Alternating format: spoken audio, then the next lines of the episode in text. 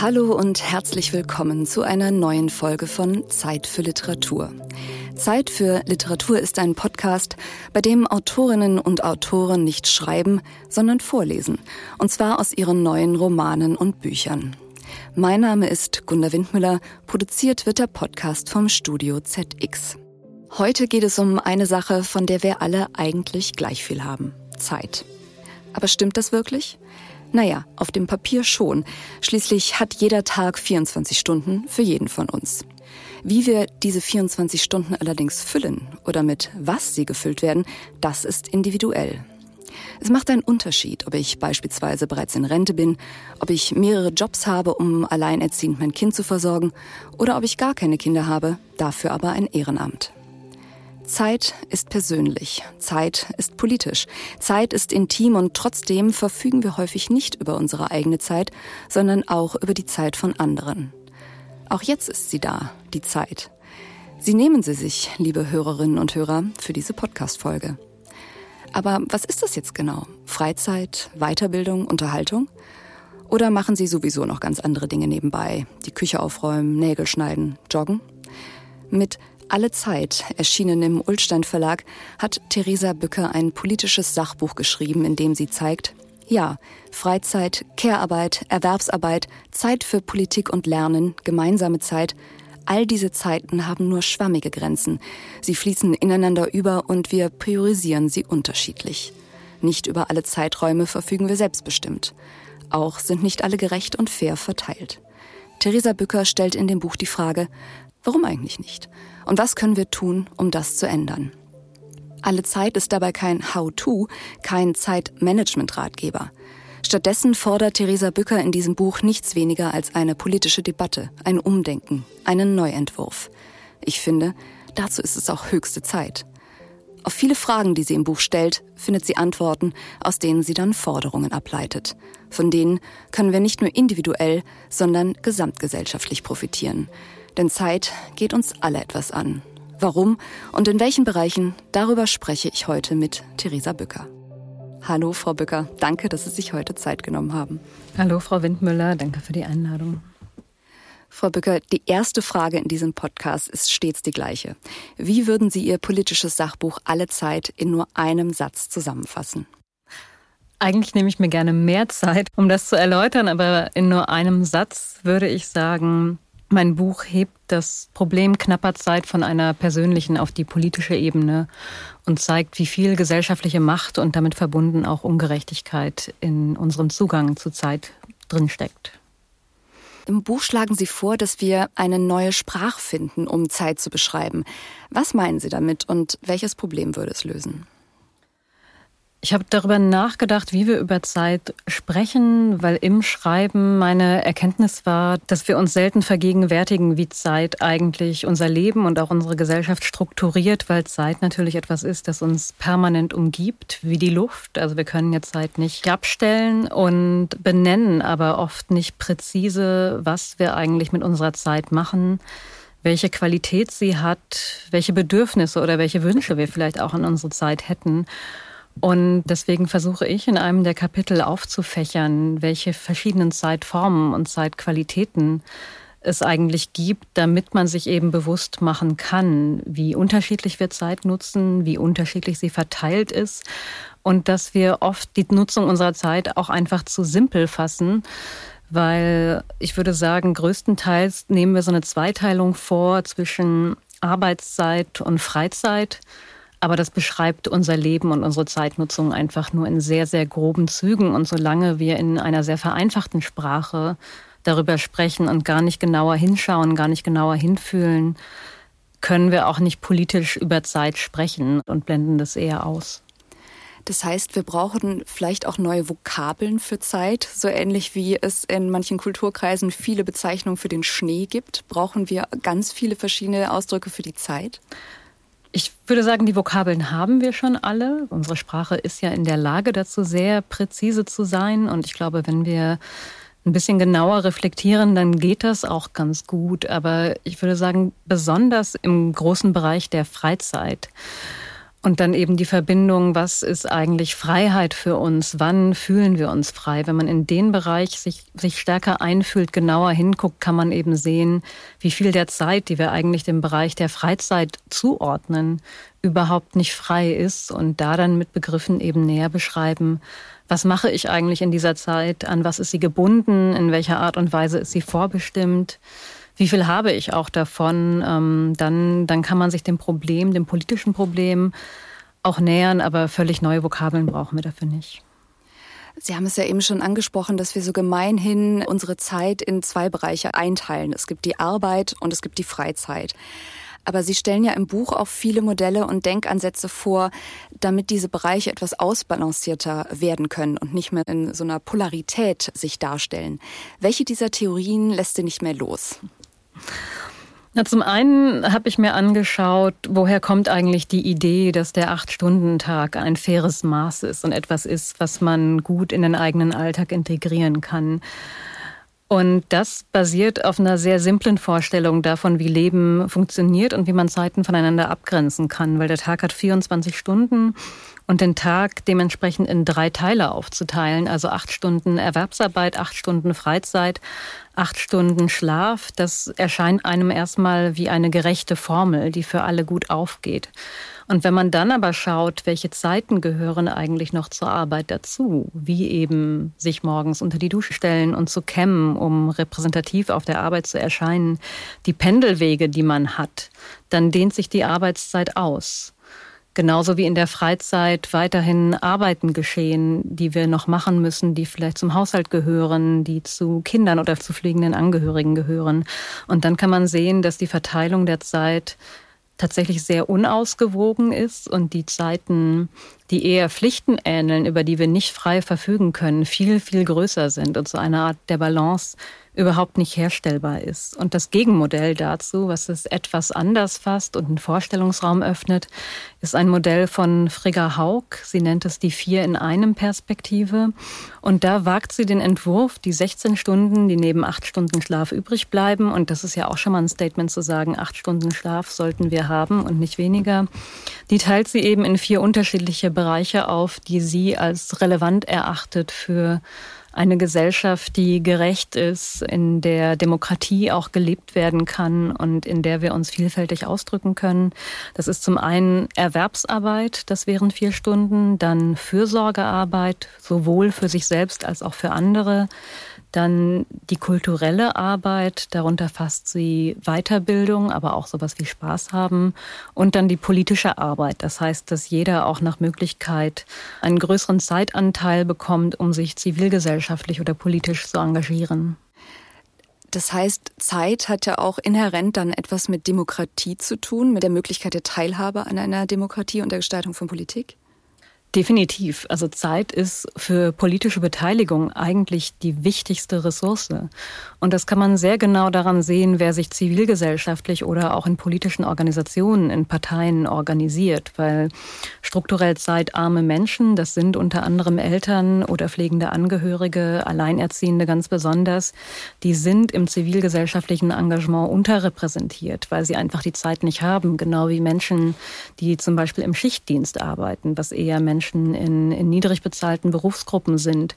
Und das hat natürlich einen ganz entscheidenden Effekt auf Demokratie, weil diese Organisation der Demokratie, die eigentlich freie Zeit für politisches Engagement, freie Zeit voraussetzt, Ausgrenzung produziert und tatsächlich dann das gesamte Feld der politischen Arbeit auch elitärer macht, weil eben Menschen, die viel freie Zeit zur Verfügung haben, die sich Zeit freikaufen können, im politischen Engagement dementsprechend überrepräsentiert sind. Und das schafft ja ein massives Ungleichgewicht. Und das müsste adressiert und aufgelöst werden. Und mich überrascht es eher, dass das Thema gerade von Parteien noch nicht angegangen worden ist, weil Parteien haben alle Nachwuchsprobleme und die leben eben von der Zeit, die Menschen ehrenamtlich aufbringen. Deshalb wäre es im Eigeninteresse von Parteien, dass möglichst alle Menschen diese Zeit auch aufbringen könnten. Leiten sich denn für Sie ganz konkrete politische Forderungen aus dieser Beobachtung ab? Also was ich ganz klar ableiten kann aus der Analyse der Daten, die ich auch gemacht habe und die verschiedenen Gesellschaftsbereiche, die ich mir angeguckt habe und wie Ungerechtigkeiten entstehen, ist ganz klar, dass es eine allgemeine Arbeitszeitverkürzung braucht. Und das würde nicht bedeuten, dass wir als Gesellschaft insgesamt weniger Erwerbsarbeiten, sondern es geht ähm, vor allem auch darum, Erwerbsarbeit gerechter zu verteilen, Care-Arbeit gerechter zu verteilen, aber so wie unsere Gesellschaft gerade organisiert ist sind die Zeiten einfach stark ungleich verteilt und Personen, die mehr Care-Verantwortung tragen, die vielleicht qua Geschlecht eher die Sorgearbeit zugewiesen bekommen, die haben gerade einfach andere berufliche Möglichkeiten. Und solange wir nicht zu einem kürzeren Normalarbeitstag kommen, wird dieses Ungleichgewicht bestehen bleiben, weil Fürsorgeaufgaben, wie sich um Kinder zu kümmern, wie sich um ältere Menschen zu kümmern, das braucht einfach Zeit. Das ist nicht alles outsourcebar und muss auch weiterhin zu großen Teilen privat übernommen werden, weil alles kann man nicht outsourcen, alles wollen Menschen überhaupt nicht outsourcen, weil sie natürlich auch ein Bedürfnis haben und es der Beziehungspflege dient, sich um Familienmitglieder zu kümmern. Und das heißt, eine gerechte Beteiligung an allen Gesellschaftsbereichen setzt weniger Erwerbsarbeiten voraus, definitiv. Jetzt haben wir viel über den politischen Aspekt, den öffentlichen Aspekt äh, von Zeit gesprochen. Jetzt würde ich gerne gegen Abschluss hin nochmal über eine etwas persönlichere Komponente sprechen. In Ihrem Buch fordern Sie die LeserInnen ja auch zum Nachdenken darüber auf, womit sie ihre ganz eigene Zeit verbringen möchten, wenn sie selbstbestimmt über sie verfügen könnten. Haben Sie für sich selbst darauf eine Antwort gefunden? Darauf habe ich wirklich viele Antworten. Ich hatte natürlich jetzt auch den zeitlichen Luxus darüber, dass ich das Buch schreiben konnte, wirklich viel darüber nachzudenken und dieses Phänomen bestätigen tatsächlich Studien, dass Lebensbedeutungen jenseits der Erwerbsarbeit dann entdeckt werden von Menschen, wenn sie längere Zeiträume haben, um sich damit zu beschäftigen. Und ein zweiwöchiger Urlaub reicht da in der Regel nicht aus. Aber ich möchte definitiv mehr Zeit mit meinen erwachsenen Freundinnen und Freunden verbringen. Da bin ich auch nicht alleine mit. Wenn man da in Statistiken reinguckt, ist es wirklich traurig, wie sozial arm das Leben vieler Erwachsenen einfach ist und wie wenig wir Kontakt jenseits der Erwerbsarbeit haben. Also das würde ich auf jeden Fall sehr, sehr gerne machen, aber daneben fallen mir wirklich tausend andere Dinge ein. Ich würde auch Familienmitglieder häufiger besuchen. Ich würde mich auch wirklich gerne ehrenamtlich engagieren.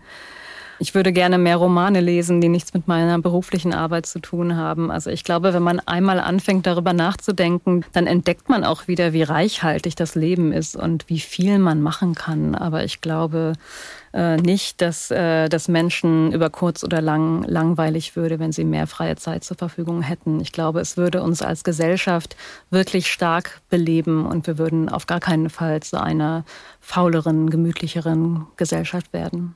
Man braucht ja auch Zeiten des Nichtstuns, um wieder Kraft zu schöpfen. Ja klar, also Nichtstun ist eben auch eine ganz, ganz wichtige Zeitqualität und das ist wirklich ganz interessant, dass das eine Zeitqualität ist, die rückläufig ist und wir gerade eher eine Tendenz dazu haben, gesamtgesellschaftlich, dass unsere Freizeit ähnlich genutzt wird wie die Arbeit, also mit einem hohen Anspruch daran, in der Freizeit auch noch Ziele zu erreichen, in der Freizeit in Konkurrenz mit anderen zu bestehen und sie möglichst erschöpfend zu nutzen und anderen zeigen zu können, hey, hier, ich nutze meine Freizeit wie ein Profi. Und das hat dann wiederum den Effekt, dass die Freizeit eigentlich auch erschöpfend ist. Und diese Wiederentdeckung des Nichtstuns, die ist natürlich keine neue Idee von mir, aber es fällt Menschen offenbar wirklich schwer, das zuzulassen und die Freizeit wirklich frei sein zu lassen und nicht für neue Formen der Arbeit zu nutzen. Und jetzt gehen wir einmal direkt rein in den Text, Frau Bücker. Sie werden uns vorlesen. Jetzt unterteilt sich das Buch in mehrere große Kapitel. Es geht um Arbeitszeit, Zeit für Care-Arbeit, Zeit für und mit Kindern, Zeit für politische Teilhabe. Wohin nehmen Sie uns mit?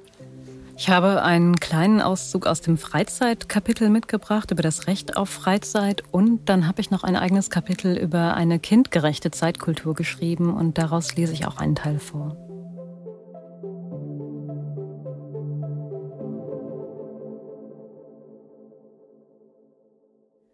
Freie Zeit und Zeit für Erholung zu haben, ist ein Menschenrecht, das in Artikel 24 der Allgemeinen Erklärung der Menschenrechte explizit aufgeführt wird. Doch viele Menschen, die in Strukturen wie Erwerbsarbeit oder Ausbildung eingebunden sind und außerdem mit anderen zusammenleben und sich um sie kümmern, haben an den meisten Tagen kaum freie Zeit. Ein Großteil dessen, was in der Zeitforschung als freie Zeit quantifiziert wird, ist häufig keineswegs frei verfügbare Zeit und wird darüber hinaus auch nicht als solche empfunden. Dabei ist das ein zentrales Merkmal echter Freizeit, dass wir sie als freie Zeit spüren können. Wir sind nur zu dem Grad frei, zu dem wir mit unserer Zeit etwas anfangen können, das für uns selbst von Bedeutung ist. Wer behauptet, der weithin empfundene Zeitdruck ergebe sich vorrangig aus zu hohen Erwartungen und schlechtem Zeitmanagement, spricht Menschen ihre Selbstwahrnehmung ab und schürt Selbstzweifel. Erschöpfung und Zeitnot sind kein individuelles Versagen, das sich beheben lässt, wenn man nur die richtigen Instrumente kennt. Eine Balance von Erwerbsarbeit, notwendigen Tätigkeiten und selbstgestalteter Zeit ist gegenwärtig für die meisten Erwachsenen unerreichbar. Wirksame Instrumente gegen Zeitnot sind weder früheres Aufstehen noch mehr Self-Care oder Genügsamkeit, sondern umfassende politische und gesellschaftliche Veränderungen, die Zeitnot nicht kosmetisch behandeln, sondern sie an ihrer Wurzel packen. Dafür ist es notwendig, ein Recht auf genügend souverän gestaltbare Freizeit als politisches Anliegen zu identifizieren. Um verstehen zu können, warum so viele Menschen sich gehetzt fühlen, sollte die Zeitforschung über die rein quantitativen Erhebungen hinaus messen, wie viel sozial wertvolle Zeit und wie viel pure Freizeit Menschen pro Tag erleben. Bilden die Zeiten für Beziehungen und für Selbstentfaltung ein echtes Gegengewicht zu unseren Pflichten? Im wissenschaftlichen Diskurs über die Verteilung von Zeit gibt es das Konzept des Zeitwohlstandes. Nach der Definition von Jürgen P. Rinderspacher setzt er sich aus vier Komponenten zusammen genügend Zeit für eigene Bedürfnisse zu haben, gemeinsame Zeit mit anderen verbringen zu können, was über kollektive freie Zeiten wie dem Wochenende sichergestellt wird, einem möglichst hohen Grad der Selbstbestimmung über die eigene Zeit und eine möglichst entdichtete Zeit zu haben, was sich insbesondere auf Arbeitstätigkeiten bezieht und meint, sich nicht hetzen zu müssen, um sie zu schaffen. Eine andere Überlegung ist die Verständigung auf ein zeitliches Existenzminimum, angelehnt an finanzielle Mindestbedarfe, um menschenwürdig leben zu können. Der Rechts- und Politikwissenschaftler Ulrich Mückenberger schreibt zu dieser Idee, wenn es uns gelingt nachzuweisen, was ein zeitliches Existenzminimum ist und wie es zu bemessen ist, dann sind wir der Realisierung des Rechts auf eigene Zeit weniger fern als heute noch. Wenn das Minimum an freier Zeit, das wir für ein gutes Leben brauchen, bemessen werden könnte, dann könnte auch Zeitarmut genauer definiert werden, so Mückenberger, was wiederum hilfreich wäre, um politische Konzepte zu deren Reduzierung zu entwickeln. Ein zeitliches Existenzminimum zu bestimmen, ist allerdings deutlich komplexer als ein finanzielles Existenzminimum zu berechnen. Zum einen lassen sich materielle Bedürfnisse wie Nahrung, Kleidung oder Wohnung leichter beziffern. Zum anderen lässt sich deren Lebensnotwendigkeit nicht bestreiten, da Menschen andernfalls verhungern oder erfrieren würden. Zeitliche Mindestbedürfnisse hingegen sind weniger greifbar und erscheinen zunächst auch weniger essentiell.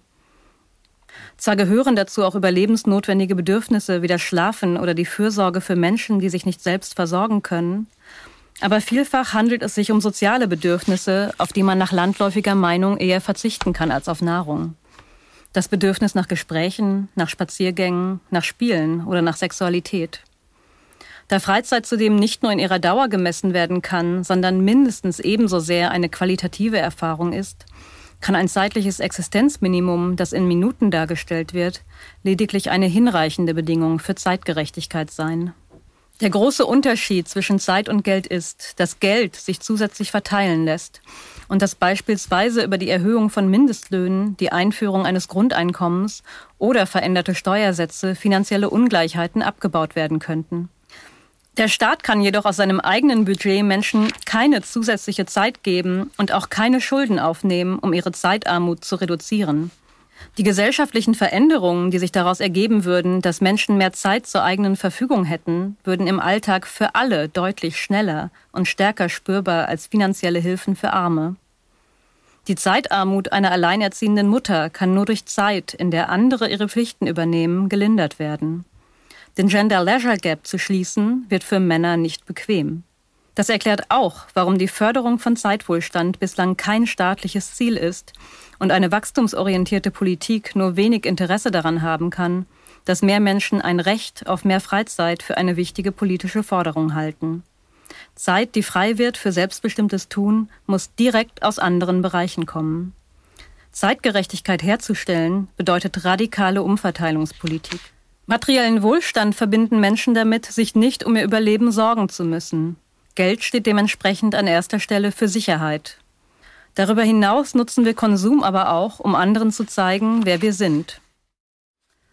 Bislang ist es uns nicht gelungen, die Kindheit im Lebensverlauf als eine Phase gleicher Rechte zu integrieren.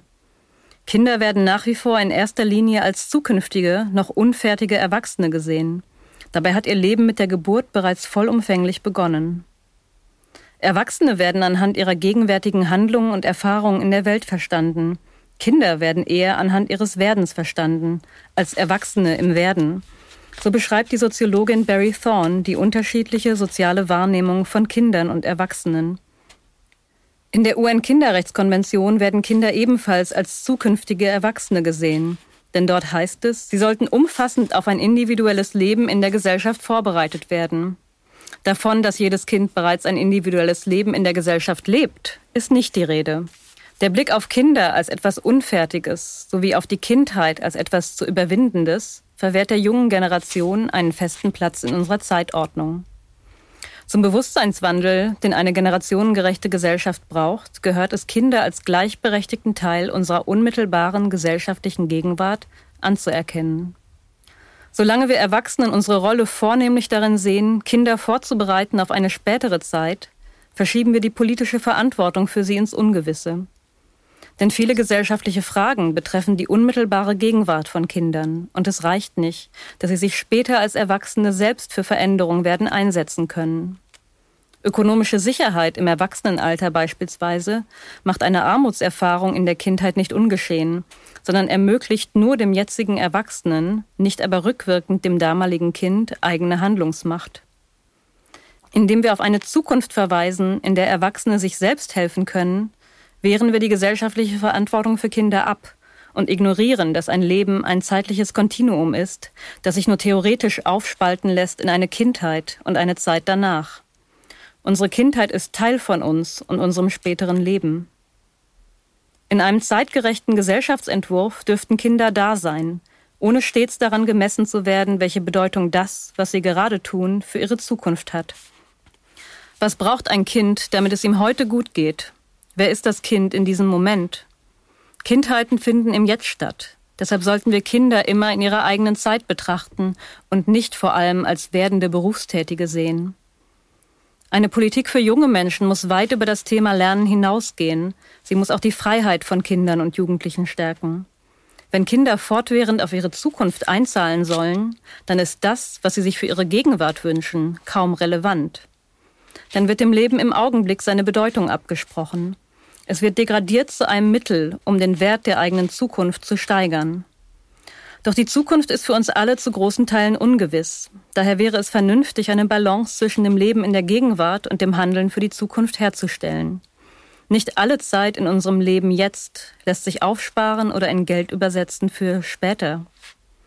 Die Fridays for Future Aktivistinnen wenden ein solches Verständnis von Zeit bereits an, wenn sie sagen, wofür sollen wir lernen, wenn es für uns gar keine Zukunft gibt?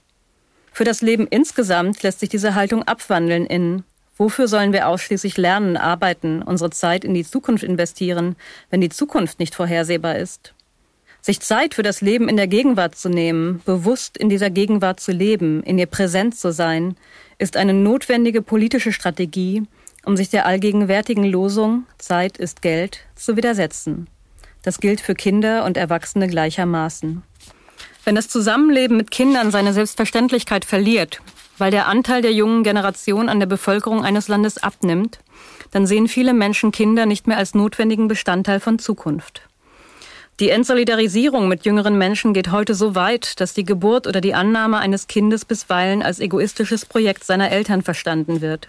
Kinder gelten als private Lebensentscheidung und vor allem als verzichtbar. Kinder sind jedoch keine Lebensentscheidung, Kinder sind Menschen.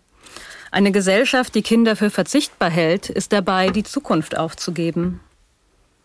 Kinder nerven nicht, weil sie Kinder sind, sondern weil sie in einer zeitknappen Welt diejenigen sind, die den sogenannten reibungslosen Ablauf am meisten stören. Ihre Bedürfnisse sind unberechenbar, zeitintensiv, sie können nicht warten. Als Erwachsene haben wir jedoch die Möglichkeit, Zeit- und Sorgestrukturen zu schaffen, in denen Kinder kein Zeitproblem mehr darstellen. Wir sind nicht machtlos. Doch absurderweise sehen wir das Problem meist in den Kindern und manche Menschen bereuen sogar Eltern geworden zu sein. Dabei sollten wir eigentlich bereuen, dass wir bisher an unserer jetzigen Zeitkultur zu wenig gerüttelt haben. Vielleicht nerven uns gar nicht der Schlafmangel und das Geschrei, sondern dass wir uns ohnmächtig fühlen, die politischen Rahmenbedingungen so zu verändern, dass es keine Überforderung mehr bedeutet, mit Kindern und Pflegebedürftigen zu leben. Wer oder was hindert uns daran, diese Zeitkultur und neue Care-Strukturen zu schaffen? Zeit ist kein Luxusgut, im Gegenteil. Viele unserer Grundbedürfnisse lassen sich nur mit ausreichend Zeit befriedigen. Kinder haben ein eigenes Lebenstempo und brauchen viel Zeit, um die Vielfalt an Wahrnehmungen aufzunehmen und einzuordnen und sie schließlich mit ihren bisherigen Erfahrungen zu vernetzen, schreibt der Pädagoge Armin Krenz über die Bedeutung von Zeit für die Entwicklung von Kindern. Das Umdrehen jedes Steins am Wegesrand ist keine nervige Angewohnheit, denn Kinder bauen über die ausgiebige Wahrnehmung ihrer Umgebung nach und nach das Wissen auf, das sie benötigen, um die Welt zu verstehen.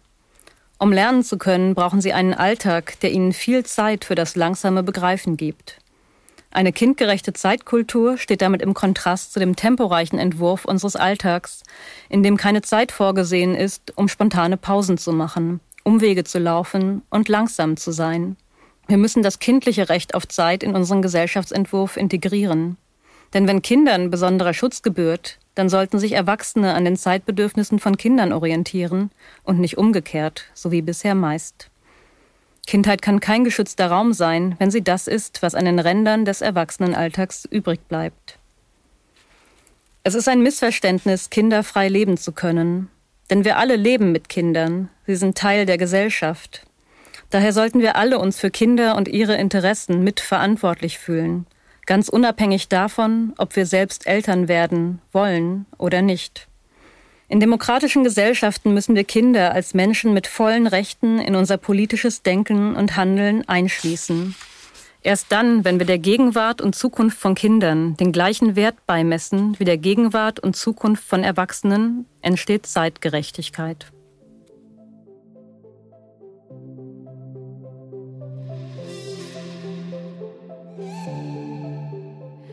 Sie hörten einen Auszug aus Alle Zeit, dem neuen Buch der Autorin Theresa Bücker, erschienen bei Ullstein. Das Buch ist jetzt im Buchhandel Ihres Vertrauens und natürlich auch online erhältlich. Frau Bücker, vielen lieben Dank, dass Sie heute bei mir waren. Danke für Ihre Zeit. Das war eine neue Folge Zeit für Literatur, der Vorlesepodcast, produziert vom Studio ZX. Mein Name ist Gunda Windmüller. Schön, dass Sie sich heute Zeit für Literatur genommen haben und bis zum nächsten Mal.